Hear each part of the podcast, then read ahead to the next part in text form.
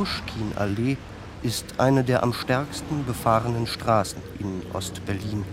Eine breite Straße, eine Einbahnstraße, die den Verkehr aus dem Süden ins Stadtzentrum kanalisiert, für Fußgänger nur unter Gefahren zu passieren. Die Gäste des DDR-Außenministeriums, die in der weißen Jahrhundertwende-Villa mit modernem Anbau hier untergebracht werden, sind nicht zu beneiden.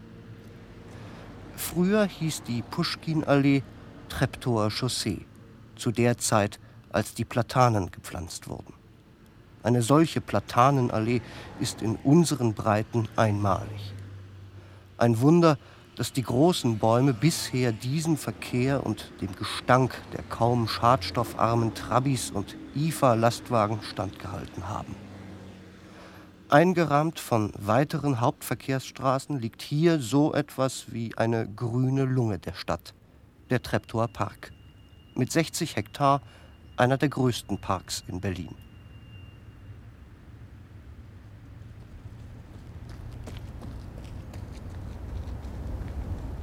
Eine junge Frau läuft durch den Park. Es ist kalt und ihr Atem formt Wölkchen, die hinter ihrem Rücken verwirbeln. Nein, die Frau läuft nicht, sie joggt. Sicher, denn auf ihrer Sporthose konnte ich ganz deutlich dreieckige Buchstaben lesen. USA. Jetzt joggt sie am Zaun entlang, der mit Speerspitzen bewehrt ist. Darunter, an jedem zweiten Speer, ein Stern, der Sowjetstern.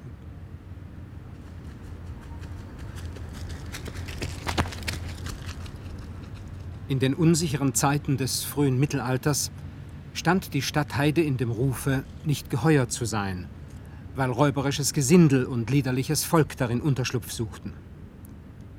Jeder Fuhrherr war froh, wenn er mit seinem kostbaren Kaufmannsgut die schützenden Mauern der Stadt erreicht hatte. Trotz bewaffneter Begleitung wurde er nicht selten am hellen Tage überfallen und seines Gutes beraubt. Der Rat der Stadt Köln war aus diesem Grunde genötigt, wie aus alten Kämmereirechnungen zu ersehen ist, hin und wieder die Forst durch wehrhafte Bürger säubern zu lassen. So beschreibt ein heimatkundiger Gymnasialdirektor um die Jahrhundertwende die Gegend, die im 13. Jahrhundert Mirika genannt wurde oder auch Bergheide und Harte Heide, später dann Heide nach Treptow, dann Köllensche Heide oder Zwiestädter Heide. Die erste Besiedlung durch Fischer und Bienenzüchter wird in Urkunden aus dem Jahr 1568 nachgewiesen. Hier ist zum ersten Mal auch der Name Trebo vermerkt, der sich aus dem slawischen Drevko ableiten soll, was kleines Laubholz bedeutet. Der Magistrat von Köln, später der von Berlin, boten Gelände und Gebäude zur Pacht an, doch zunächst vergebens. Bei einer Pachtausbietung 1733 wurde betont, dass bei dem Vorwerk, nahe dem Spreestrom gelegen, gute Wirtschaft getrieben werden kann. 1746 hieß es schon Wirtschaft Bier und Branntweinschank vorhanden. 1768 wurde das Inventar gezählt. Zwölf Weingläser und fünf Teetassen, worunter eine ohne Henkel, sowie sieben Stück blau und weiß. Etwa zu dieser Zeit wird von Ausflugsfahrten von der Residenz hierher mit überdachten Gondeln berichtet. Die zu Wasser kamen oder zu Pferde, ließen sich im Vorwerk verpflegen. Doch daneben hatten sich Kolonisten angesiedelt, die am Ausflugsgeschäft teilhaben wollten. Sie boten Kaffee billiger an als der Pächter des Vorwerks. 1775 beschwerte sich der Pächter beim Magistrat über die Konkurrenz, worauf der nicht konzessionierte Kaffeeausschank verboten wurde. Allein eine Frau Taube aus dem sächsischen Leikwitz mochte sich damit nicht abfinden und bot fortan nur noch kochendes Wasser zum Kaffeebrühen an. Hier können Familien Kaffee kochen. Die Buden, die derart die Konzessionierung umgingen, vermehrten sich entlang der Spree. Am Spreeufer. Auf der gegenüberliegenden Seite Strahlau. Nur der Glockenturm der Dorfkirche ragt aus den Bäumen hervor. Etwas die Straße von der Kirche stadteinwärts hat der Student Karl Marx gewohnt, Hegel gelesen und natürlich auch am Stralauer Fischzug teilgenommen. Womöglich ist auch er bei dieser Gelegenheit mit dem Boot herübergekommen. Faule Fische, geangelt in Stralo. Kennst du die Spree, wo man die Fische fängt, die man hernach dem Majestratus schenkt? Den großen Krebs, der viele Jahre schon bloß rückwärts lauft wie ein Maestratsperson. Kennst du ihn wohl? Dahin, dahin will ich mit dir, geliebte Juste, ziehen. Das Treptower Ufer sollte nach dem Willen des Magistrats gehobeneren Ansprüchen genügen. 1817 wurde das alte Vorwerk abgerissen und Langhans der Jüngere oder der Stadtbaurat Langerhans mit dem Bau des Gasthauses Treptow beauftragt. Jedenfalls in unverkennbarem Schinkelstil entstand 1821 ein Tempel der Lebensfreude. Sechs dorische Säulen flankierten die Vorhalle. Das statistisch-topographische Jahrbuch von Berlin und seiner Umgebung 1832 vermerkt: Treptow, ein Magistratskaffeehaus nebst mehreren Büdnerstellen, die zu Landhäusern und Gastwirtschaften genutzt werden, zählt ungefähr 60 Einwohner.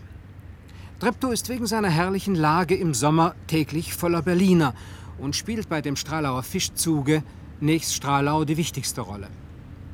Auf dem Belvedere des Magistratskaffeehauses hat man eine entzückende Aussicht auf Berlin und die Umgebung, die bei voller Mondscheinbeleuchtung unvergleichlich schön ist. Im nahen Gehölz sind anmutige Spaziergänge gelegen.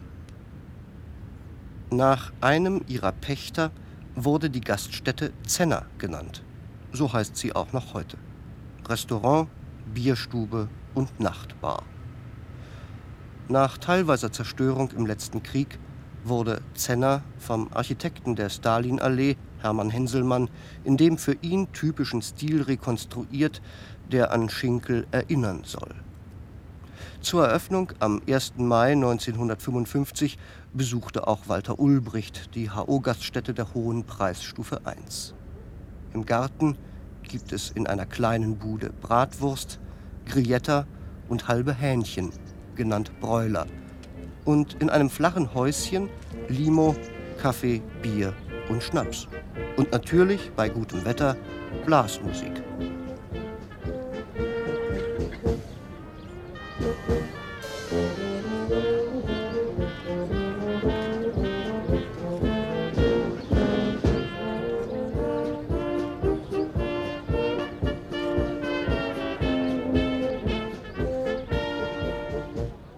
Seit der Eröffnung 1955 äh, hat es das gleiche Ziel gehabt, wie es auch heute noch hat, indem es die Bürger, egal wo sie herkommen, ob Touristen, ob Berliner, mit Touristen meine ich in- und ausländische,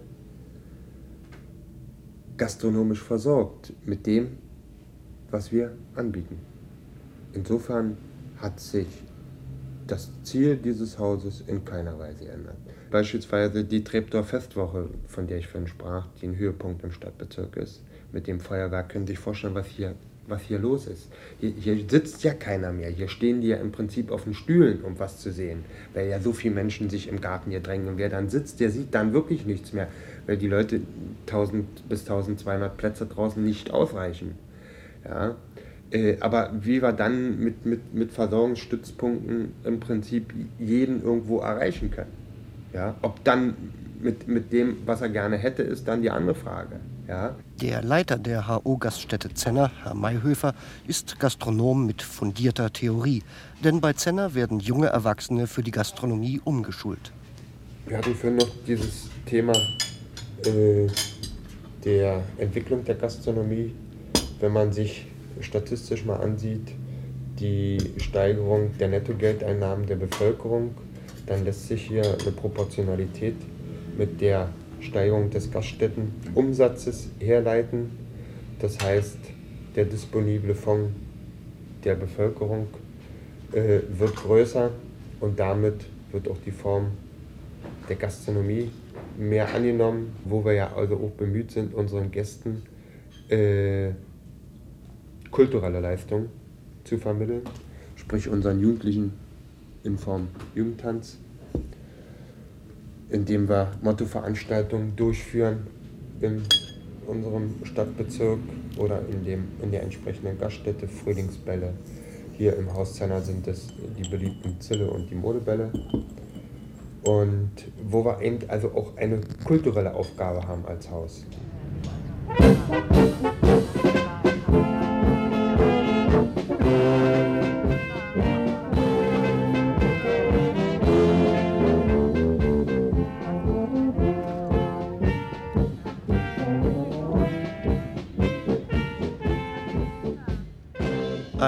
Westberliner Stadtrundfahrtbus hält vor Zenner.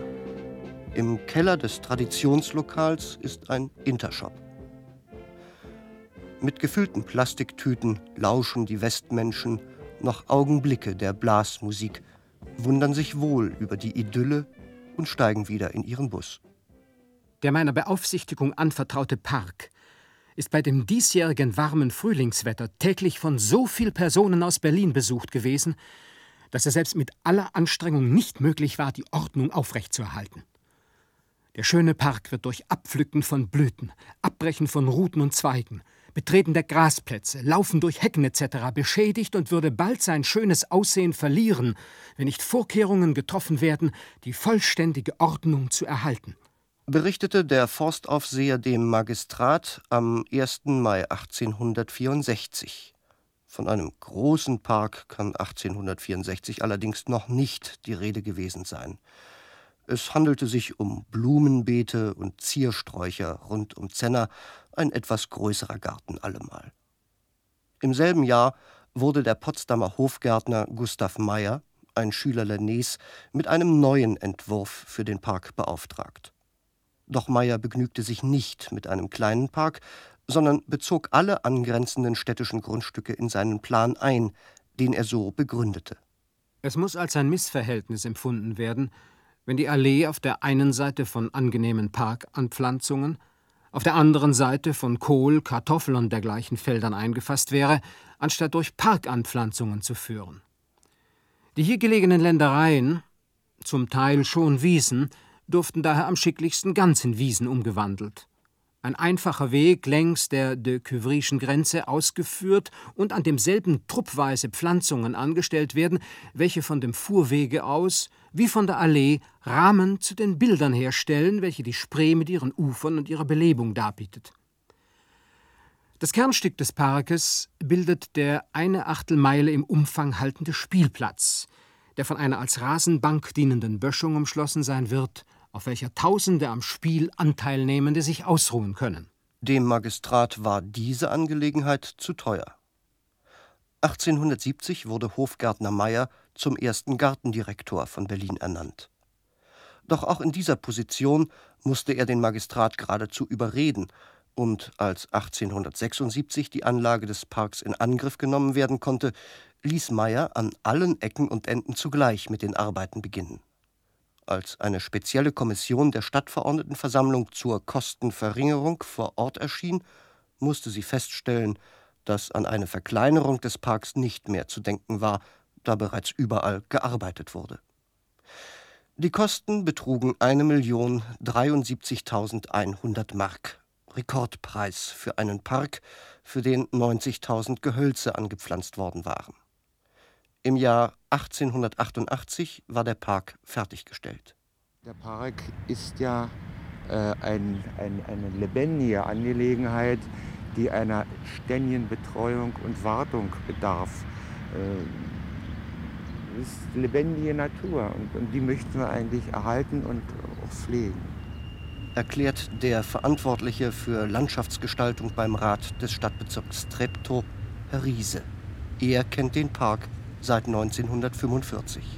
Dort war es so, dass Teile der Parkflächen genutzt wurden, um Gemüse anzubauen. Äh, es wurde Tierhaltung betrieben. Äh, wir kennen das als Berliner, es war die Zeit, als man die Tomatenpflanzen im Balkon hatte, den Tabak.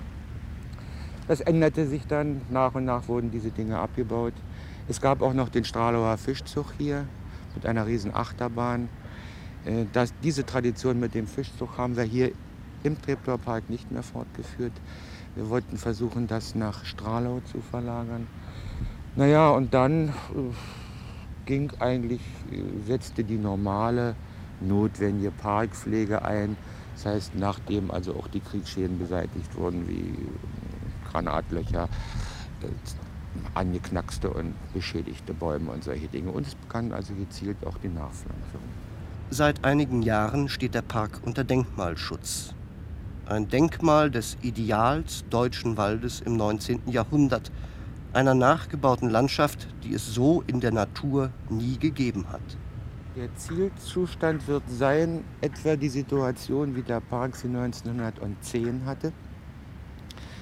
Veränderung äh, sicherlich dahin, dass also wir das Gelände der Plastik- und Blumenausstellung entsprechend diesen, dieser Zielstellung äh, verändert haben, äh, dass ja äh, das Ehrenmal eine Notwendigkeit äh, für Berlin wurde und äh, sicher der Treptower Park auch der würdige Platz ist für die im Kampf gefallenen sowjetischen Soldaten.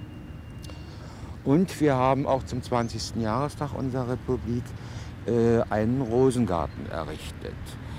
Wir meinen, das sind Dinge, die den Landschaftspark und den Gedanken von Meyer keinen großen Abbruch tun, sondern höchstens äh, eine Steigerung für den Park mit sich bringen. Ob dieser rechtwinklige Rosengarten tatsächlich eine Steigerung des Parks darstellt, ist Geschmackssache. Mit seinen beton eingefassten Springbrunnen erinnert der Rosengarten eher an einen Bahnhofsvorplatz als an einen Volkspark. Und ein Rosengarten hat seine spezifischen Probleme. Die Rosen der Sorte Superstar sind schon nach wenigen Jahren kraftlos und wollen nicht mehr recht blühen. Superstar wird verschwinden, sagt der Landschaftspfleger. Aber die da, Queen Elizabeth, die bleibt.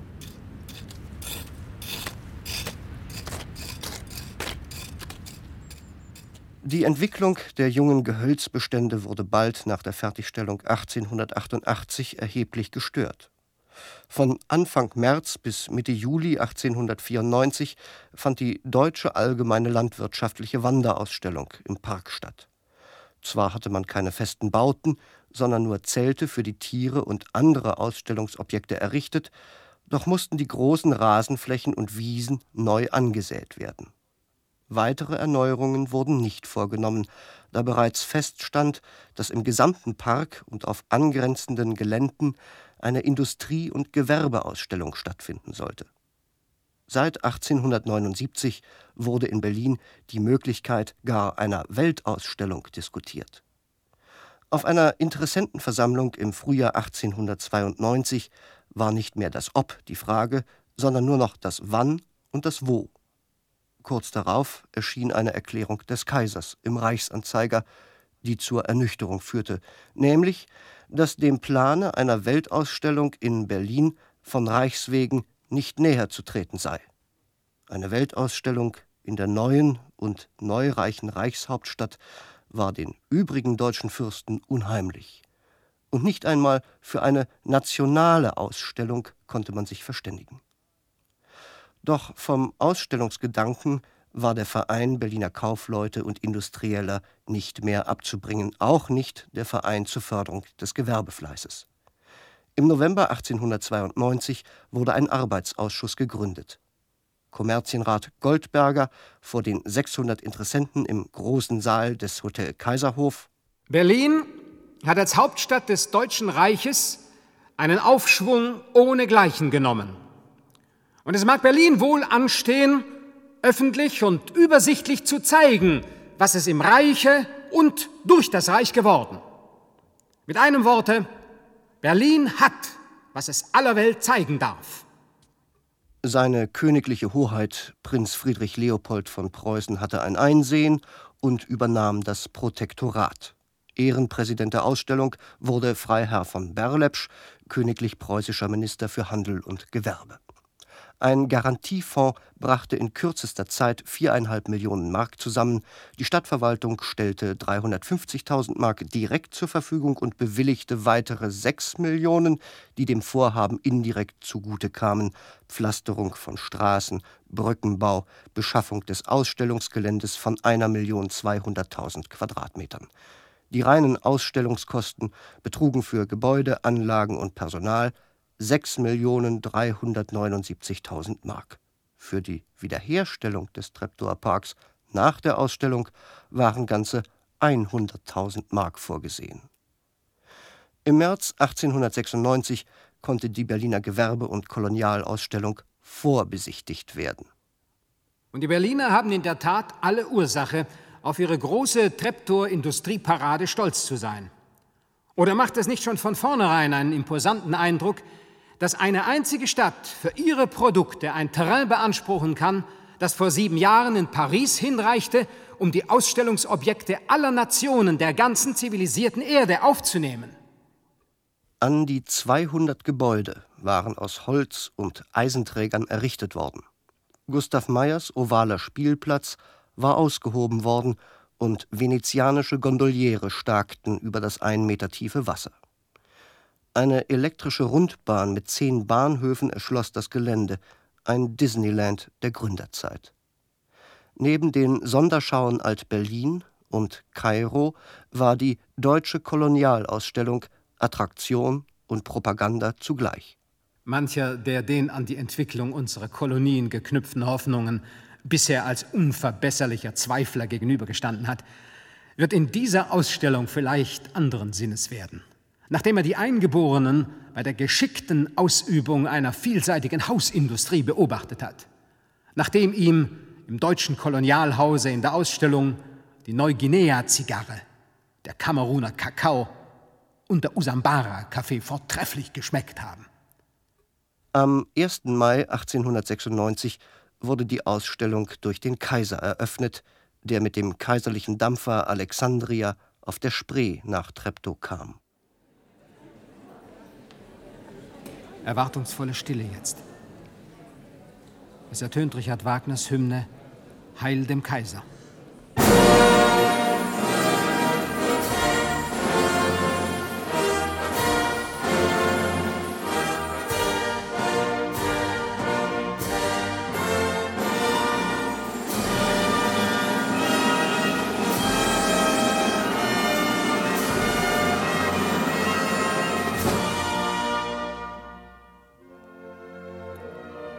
Weit öffnen sich die Türen. Und als erstes Paar erscheint die Kaiserin mit dem Prinzen Friedrich Leopold.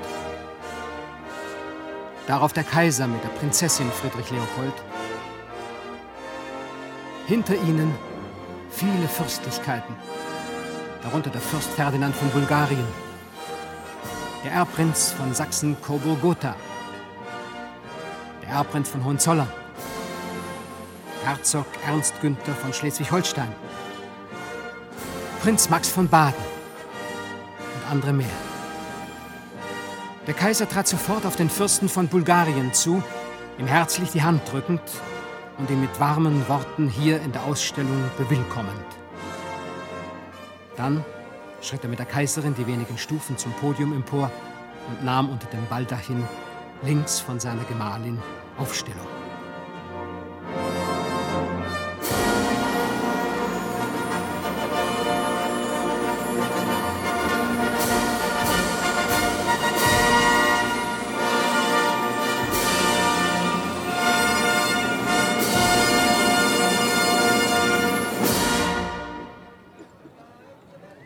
Nachdem Reden gehalten wurden, folgte der Rundgang über die Ausstellung.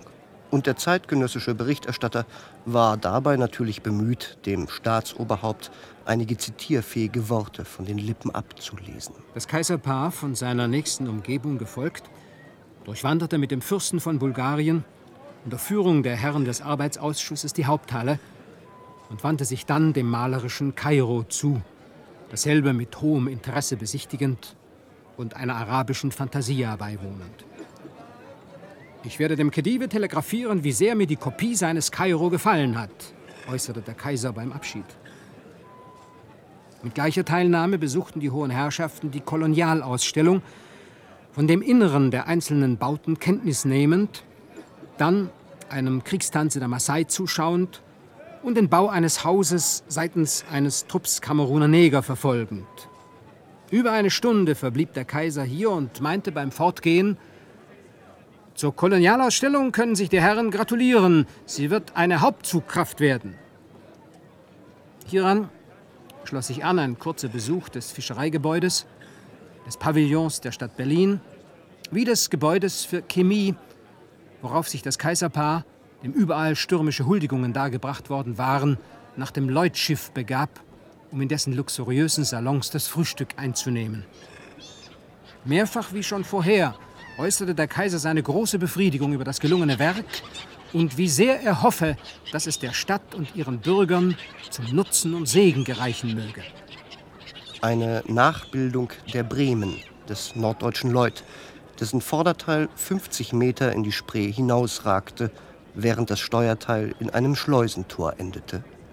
Es ist eine bis ins Kleinste gehende Nachbildung der mächtigen, nach fernen Erdteilen gehenden Lloyd-Dampfer, nicht nur in seinem weißschimmernden Äußern, sondern auch in seinem Innern.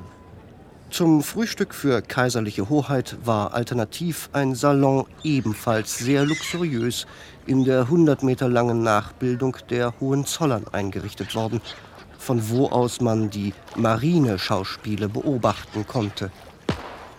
Welche auf einer Wasserfläche von circa 10.000 Quadratmeter stattfinden. Und zwar seitens eines Dutzend circa vier Meter langer Fahrzeuge, welche auf das getreueste den neuesten Schiffen unserer Kriegsmarine nachgebildet sind. Zur Bedienung jedes derselben genügt ein Mann. Sie werden durch Elektrizität bewegt, besitzen elektrische Scheinwerfer, lassen Raketen und Leuchtkugelsignale steigen, verständigen sich gegenseitig durch Flaggenhissung und können ein weniger mörderisches wie dröhnendes Feuer eröffnen, da einzelne dieser Miniaturpanzer 400 Schüsse hintereinander abzugeben vermögen.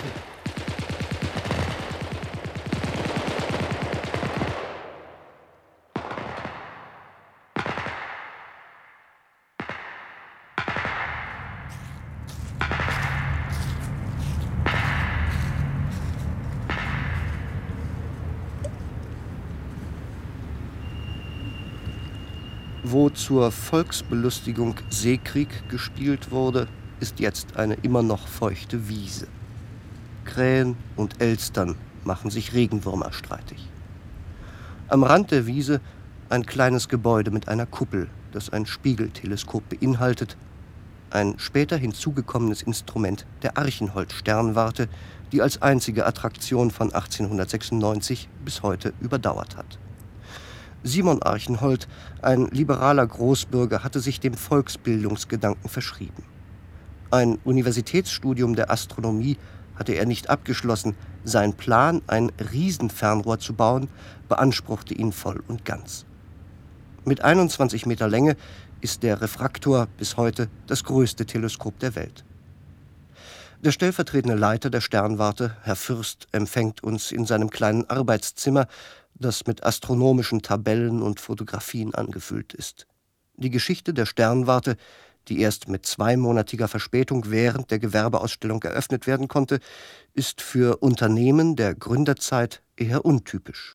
Schon mit der Beschaffung der Gelder für dieses Fernrohr gab es große Probleme, weil es zufällig eben so war, dass zur gleichen Zeit, oder ein Jahr vorher schon, das Potsdamer Observatorium, das Astrophysikalische Observatorium, sich bemühte für einen großen Refraktor.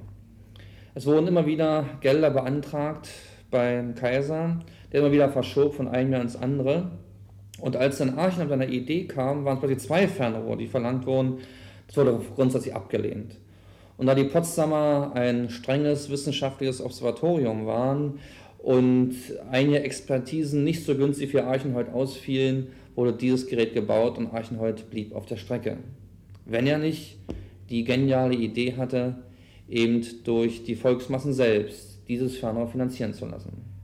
Aber später sind ja dann andere eingesprungen, nicht? Also geschäftlich ging das ja wohl doch irgendwie ein bisschen in den Bach runter. Naja, ähm, das Geld wurde Erstmal war der Anschaffungspreis sehr, sehr groß. Es mussten ja völlig neue Wege beschritten werden. Solche großen Linsen wurden in Deutschland damals noch nicht gegossen. Es wurde die Firma Steinhardt in, in Jena gewonnen und das Schleifen der Glasblöcke übernahm dann die Firma Steinheil in München. Für beide Firmen waren das völlig neue Dimensionen, die sie hier bearbeiten mussten. Und somit waren natürlich auch die Kosten stiegen von Jahr zu Jahr. Ein zweites Problem war gewesen, es war ein Holzgebäude gewesen. Dieses Holzgebäude war nur für einen Sommer gedacht. Zehn Jahre hielt es, dann war nichts mehr zu machen, man musste sich entscheiden, ein neues Gebäude zu bauen. Und wieder standen die Geldfragen in erster Linie da. Und wieder wandte er sich an die Öffentlichkeit, um dieses finanzieren zu können. Diesmal setzten sich die Berliner Gewerkschaften dafür ein, dass diese Sternwarte wirklich erhalten bleibt als solche und kauften 100.000 Doppelkarten schon und gaben mit diesen 80.000 Mark den Grundstock für den Bau des Steingebäudes dann. Albert Einstein hielt in der Sternwarte seinen ersten öffentlichen Vortrag über die Relativitätstheorie, aber auch Otto Lilienthal und die sogenannten Raketenpioniere waren Publikumsmagneten unter dem Riesenfernrohr, das wegen seines unglücklichen Standorts in der Großstadt für wissenschaftliche Arbeit nicht zu gebrauchen ist. Der Park war wieder Volkspark geworden. Walter Sack, viele Jahre Bürgermeister von Treptow, erinnert sich. Das war für uns das Naheliegendste. Man fuhr in Treptower Park und nicht nur wir, sondern der Treptower Park wurde, möchte ich mal sagen, bevölkert von ganzen Berliner Südosten und von Mitte, nicht aus Mitte und, und, und Friedrichshain. Wo gab es denn so eine, es war ja eine, eine, eine Oase, der Treptower Park, der war ja wirklich schön. Und aus Neukölln und Kreuzberg, alles das fuhr hierher in Treptower Park. Hier fuhr man, fuhr man mit seiner Decke und man fuhr mit Kaffee und mit Kuchen hier raus. Nicht? Und viele Leute, das ist ja dieses berühmte, hier können Familien Kaffee kochen, das ist ja hier entstanden, hier in den, in den Treptower Gaststätten. Also wir haben hier oft unsere Sonntage verbracht. Was nächste, was ein, man kann es auch nicht vergleichen. Tiergarten ist ganz anders, ist ganz anders, ist schon, hier ist das, ich möchte mal sagen, das Volksgewimmel, das war hier, ja. Aber das war hier irgendwie anders, auch anspruchslos. Es war, war eben für die Leute, die, ich möchte mal sagen, kein Geld hatten, die fuhren in den Treptower Park oder gingen in den Treptower Park.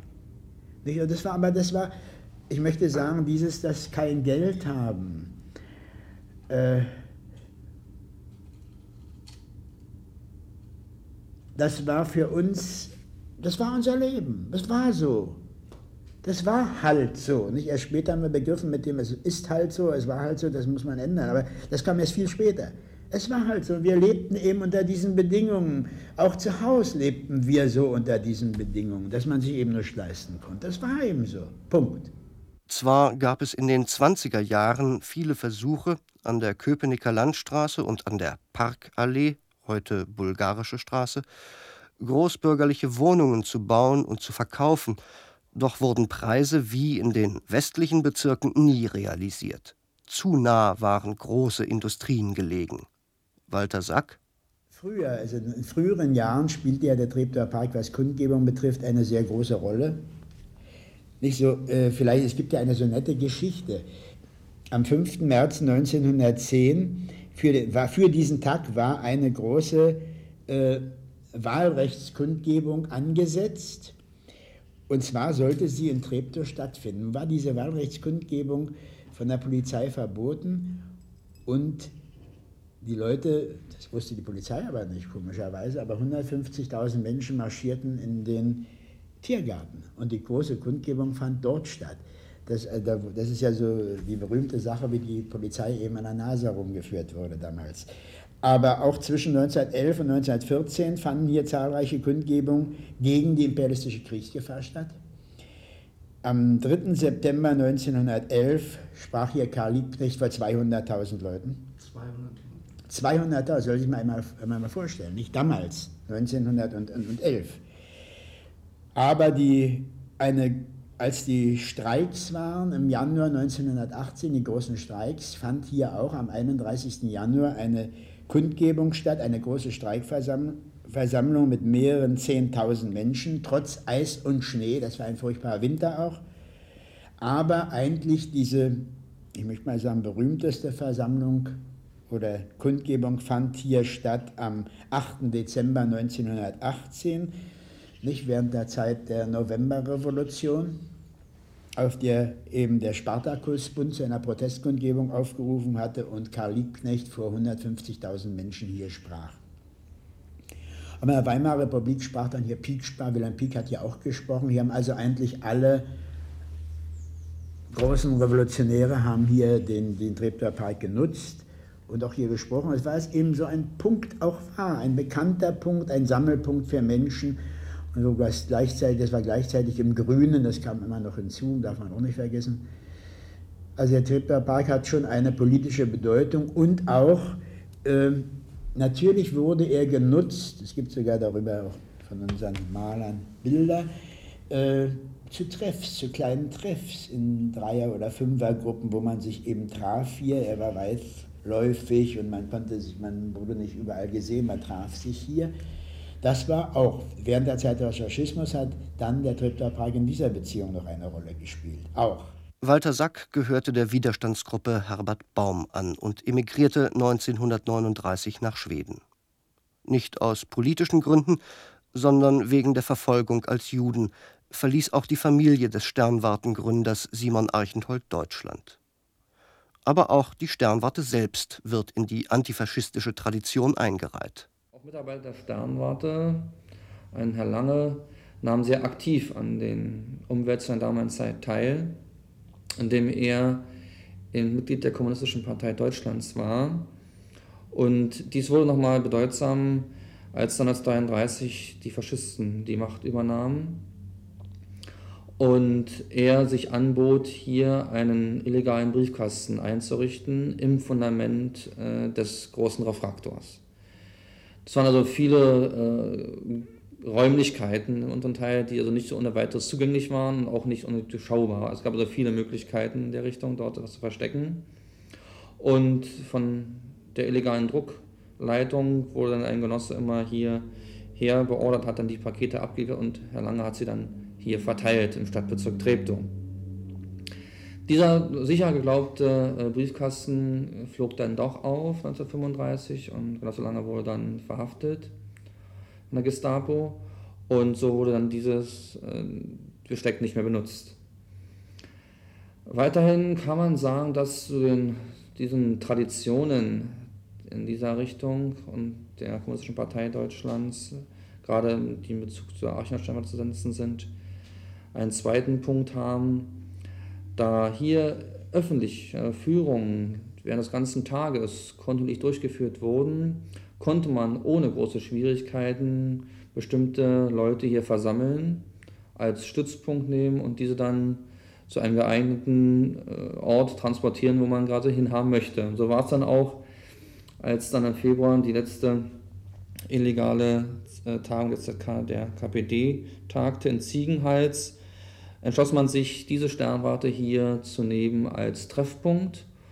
In Form von zwei Bussen dann ging das dann hier von hier als Sportlergemeinschaft getarnt nach Ziegenhals.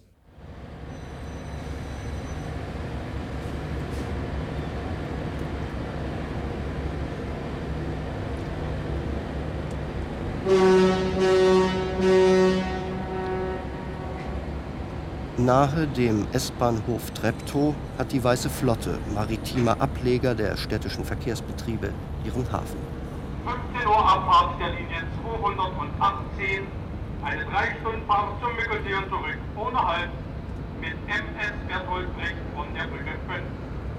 Um 15 Uhr Abfahrt der Vertragsfahrt Nummer 13 für das Haus der Gesundheit C20 Berlin mit MS Köpenick von der Brücke 4. Paul Ettel ist Betriebsdirektor. Unter dem Bild von Erich Honecker beschreibt er seine Flotte so. Am Treptower Park ist der Hauptsitz der Weißen Flotte Berlin. Wir haben zwei Außenstellen noch in Grünau und Friedrichshagen, wo ebenfalls Schiffe stationiert sind, die dort also einsetzen und auch enden, eben die wasserreiche Umgebung von Berlin nutzen für diese Fahrten. Und hier vom Hauptsitz selbst ist auch der Hafen mit dem Hauptabfahrts- und Ankunftspunkt. Also unser Schiffsbestand beträgt gegenwärtig 31 Fahrgastschiffe und sechs Fähren. Das bedeutet, wir haben 7857 Gesamtplätze auf unseren Schiffen, davon 4897 Innenplätze, das heißt also Plätze unter Deck. Und wir befördern mit diesen Schiffen im Jahr zwischen 2 und 2,2 Millionen Fahrgäste. Immer wieder erweist es sich als schwierig, von den ausgesuchten Gesprächspartnern mehr als nur Statistik oder bereits gedruckte Geschichte und Geschichten zu erfahren.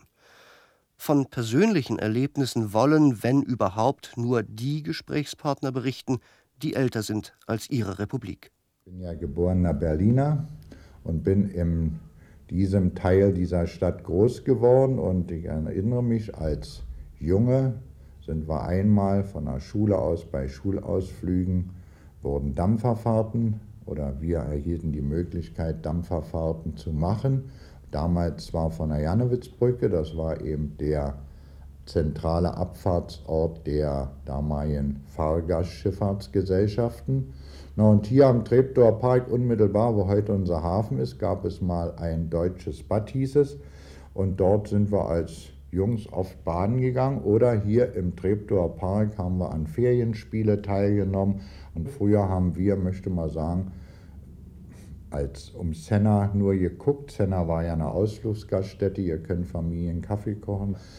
Heute doch etwas attraktiver ist zeitentsprechend natürlich, aber eben hier der Beginn mehr eines Ausflugsgebietes ist für unsere Schiffe, das dann viel weiter rausgeht, noch in ganz andere Gebiete erschließt, die weit über den Treptower Park als Stadtbezirk oder Einrichtung eines Stadtbezirkes hinausgehen. So ist das eben heute zu betrachten, so würde ich das sehen heute.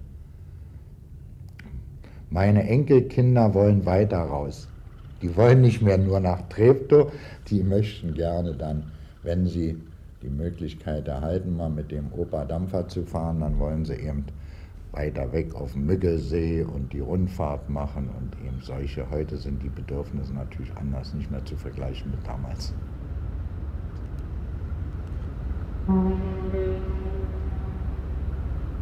Ausflugsfrohsinn, Gaststätten, Riesenfernrohr. Damit ist der Treptower Park heute noch nicht vollständig beschrieben. Es bleibt eine Attraktion, die keine ist, die sich aus dem fröhlichen Teil wie von selbst ausblendet. Sie ist Endpunkt der Geschichte in diesem Park.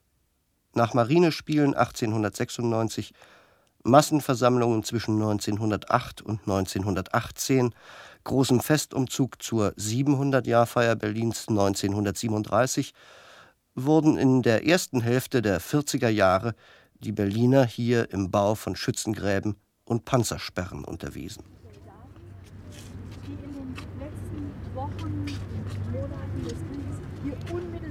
Ein Reisebus nach dem anderen bringt Gruppen hierher. Und die Reiseleiter oder Stadtrundfahrtführer haben Mühe, die zu ihnen gehörenden nicht zu verlieren.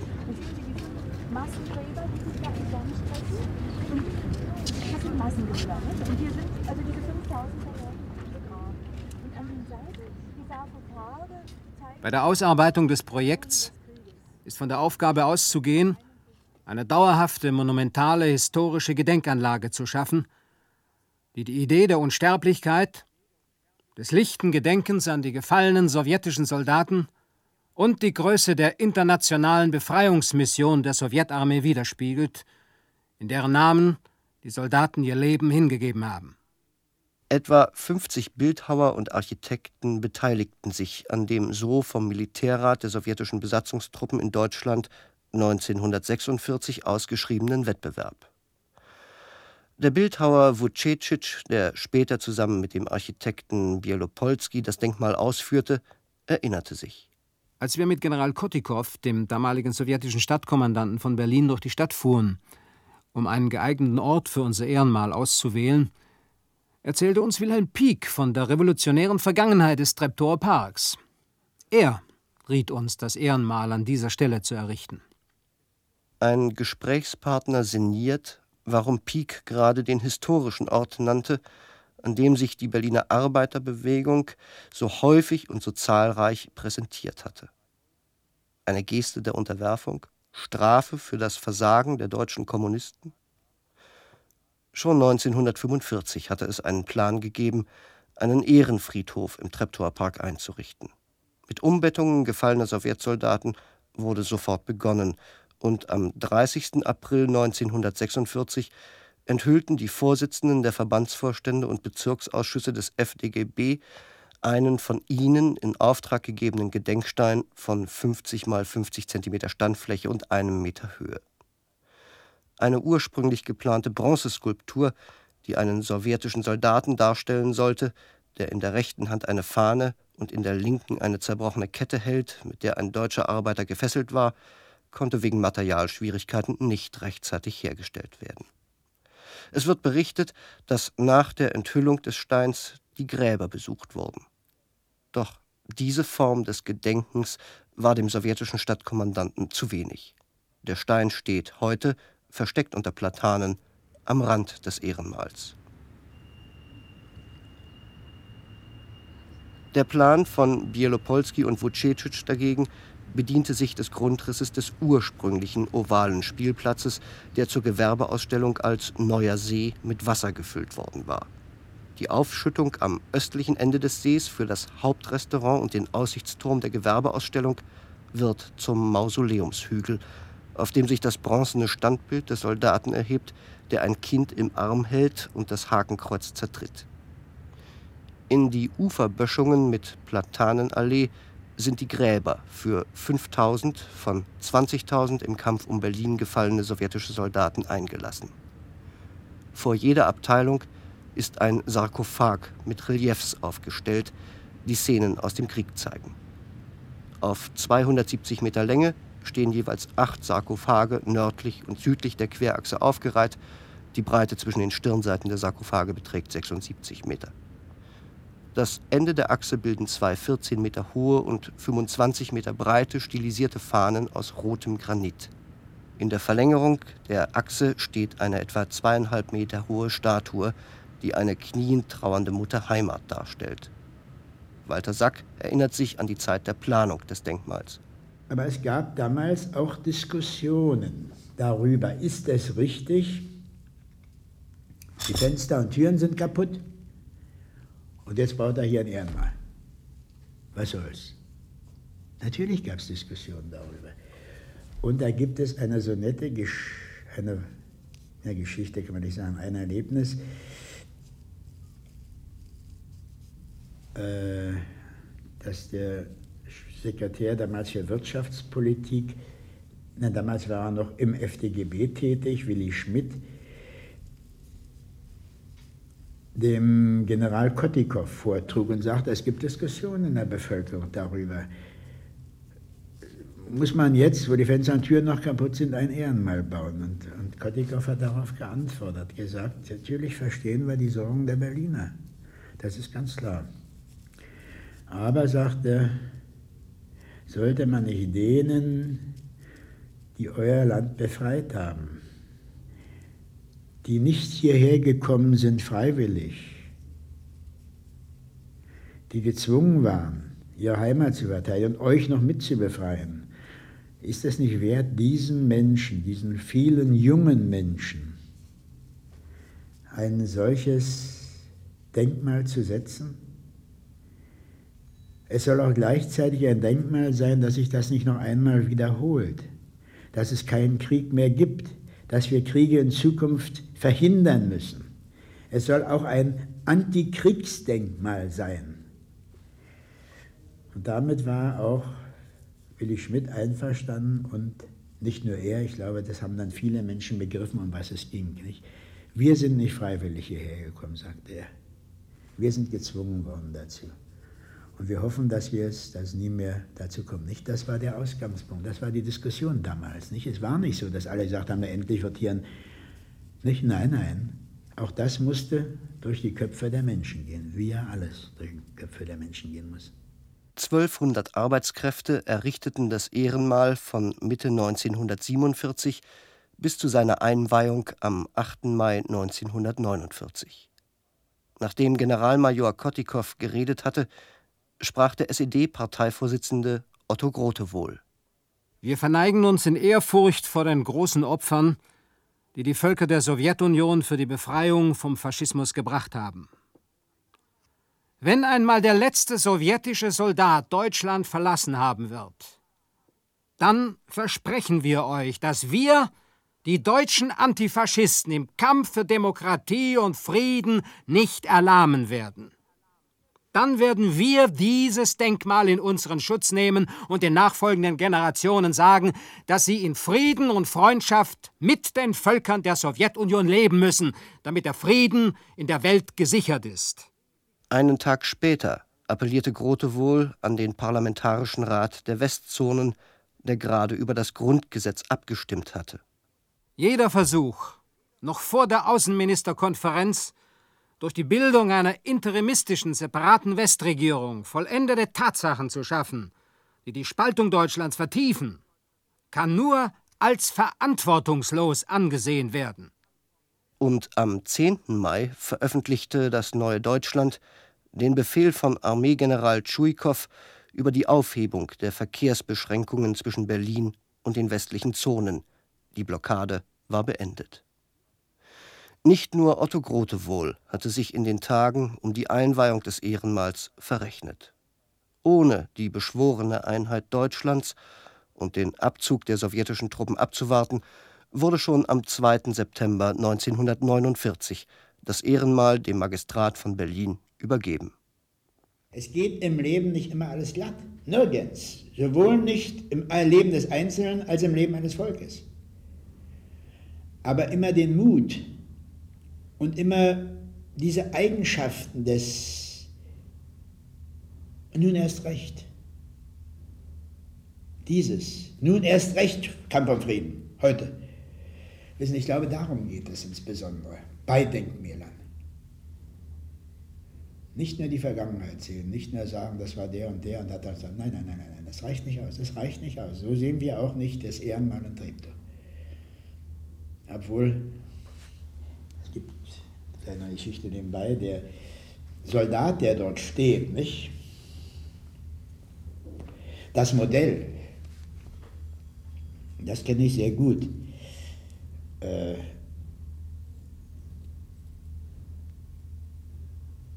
eines Tages hatten wir, ich weiß gar nicht mehr, wie es kam, hatten wir die, schrieb er wohl mal und, und die hatten ihn eingeladen. Und er kam her. Er, hat, er hatte damals im Weißen See Dienst gemacht und Vucicis hatte ihn ausgesucht, ja, als Modell. Ivan Odatschenko heißt der, wohnt in der Ukraine. Und ich habe nach wie vor mit ihm Kontakt und wir schreiben uns, das heißt, er war jetzt 60 Jahre gerade. Und er ist hier in Schulen aufgetreten und hat erzählt und er kannte das sehr gut. Meister in einer Maschinenbaufabrik ist er heute, ist er jetzt. Aber ich glaube auch das, wissen Sie, dass dieses, diesen lebenden Menschen zu sehen, der ist bei unseren Schülern so toll angekommen, möchte ich mal sagen. Ja, wissen Sie, der auch erzählt hat. Ist, ist kein besonderer, ein ganz einfacher Soldat war. Einfacher Soldat, den er sich geholt hat. Das ist auch Denkmal, Geschichte, Denkmal, Mensch, der lebende Mensch, nicht? Und diese Tat, die da dargestellt ist, das Kind auf dem Arm, das spielte sich ja hier auch ab, an mehreren Stellen, aber insbesondere hier in eine, deshalb ist ja hier die Verbindung mit, äh, in Treptow spielte sich das ab. Hier stand einmal eine Rotunde. Damals, damals. Und die SS kämpfte auf der einen Seite und die sowjetischen Soldaten auf der anderen. Und in dieser Rotunde, in dieser Rotunde hatte sich eine Mutter mit einem Kind geflüchtet.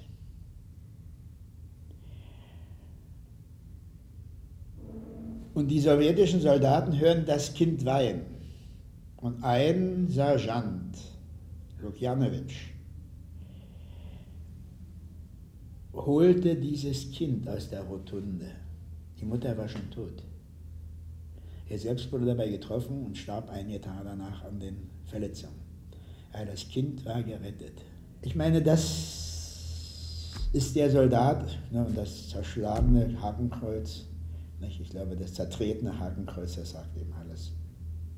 Und so sehe ich jedes Mal, wenn ich im Treptower Park bin, sehe ich eben Ivan Uratschenko vor mir. Auch den lebenden Menschen nicht. Auf den Hügel mit dem Standbild des Soldaten stürmt eine Truppe skandinavischer Schüler. Der Besuch im Treptower Park ist nur ein Punkt im Pflichtprogramm. Ernst oder gar Betroffenheit kommt bei den Schülern scheinbar nicht auf.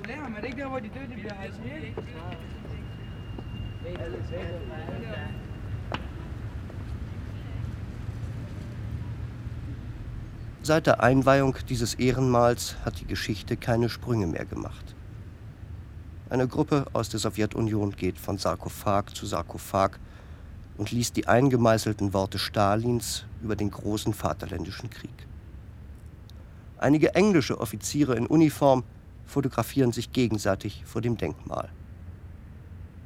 Unter den Platanen wacht ein Volkspolizist.